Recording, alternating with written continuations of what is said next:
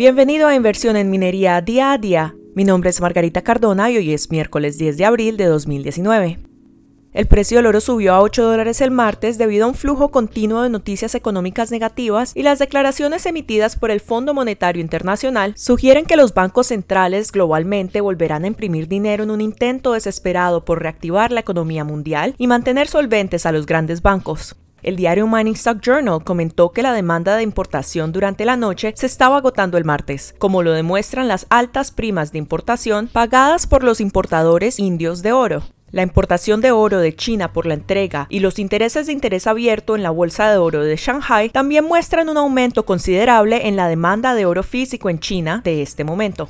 Quisiéramos agradecer a nuestro patrocinador de hoy, Pacific Empire Minerals. Ellos son una compañía de exploración enfocada en el descubrimiento de depósitos de cobre ricos en oro en la Columbia Británica de Canadá. Su enfoque para 2019 son sus proyectos donde han reunido una posición de terreno de 17.000 hectáreas durante los últimos 12 meses. Durante 2019, Pacific Empire también está planeando programas agresivos de perforación inversa en sus proyectos Bulkley y en Paragon. Puede encontrar más información sobre Pacific Empire en pemcorp.k. Ellos cotizan en el TSX Venture de Toronto bajo el símbolo PEMC y en los mercados OTCQB bajo el símbolo PEMSF.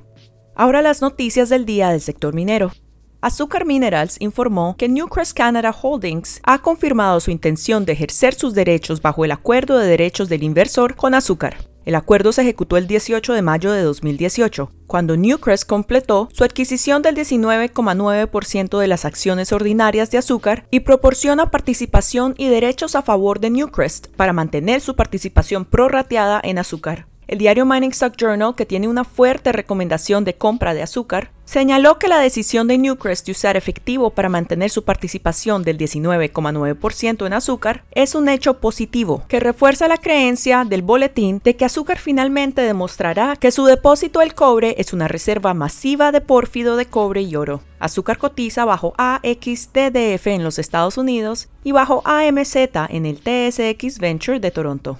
Atlantic Gold reportó una producción del primer trimestre de 19.612 onzas consolidadas en su mina Moose River en Nova Scotia. La guía de producción anual para el año se establece en 92.000 a 98.000 onzas de oro con un costo de mantenimiento entre 695 dólares y 755 dólares canadienses. Se esperaba que la producción de este primer trimestre reflejara la secuencia minera y el cronograma de producción, lo que exigía una calificación más baja en el primer trimestre.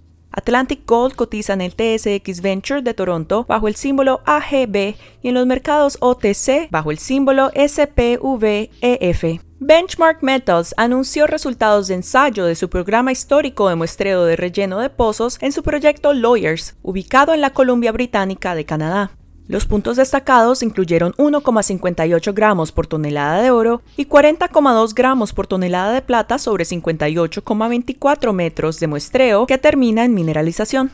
Puede leer la lista completa de resultados de perforación en benchmarkmetals.com. Benchmark cotiza en el TSX Ventures de Toronto bajo BNCH y en los mercados OTC de Estados Unidos bajo CYRTF.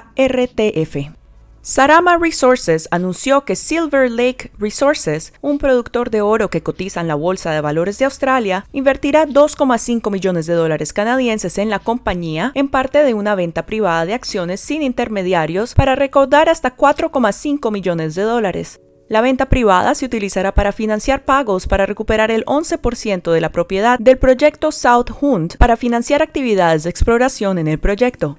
Sarama cotiza en el TSX Venture de Toronto bajo SWA y en los mercados OTC de Estados Unidos bajo SRMMF. Con esto concluye nuestra sesión informativa de hoy. Nos volveremos a conectar mañana. Recuerde, puede encontrar a Inversión en Minería día a día en una docena de redes diferentes que incluyen a Spotify, Google Play y pronto en iTunes. Para los usuarios de Amazon Alexa, asegúrese de habilitar la sesión informativa de Mining Stock Flash en su aplicación de usuario o en el sitio web de Amazon. Inversión en minería día a día es producida por Clear Creek Digital e Investment Research Dynamic del diario Mining Stock Journal. Les deseo un maravilloso día. Inversión en Minería Día a Día y sus filiales no son responsables de ninguna pérdida derivada de cualquier decisión de inversión relacionada con el material presentado en este documento.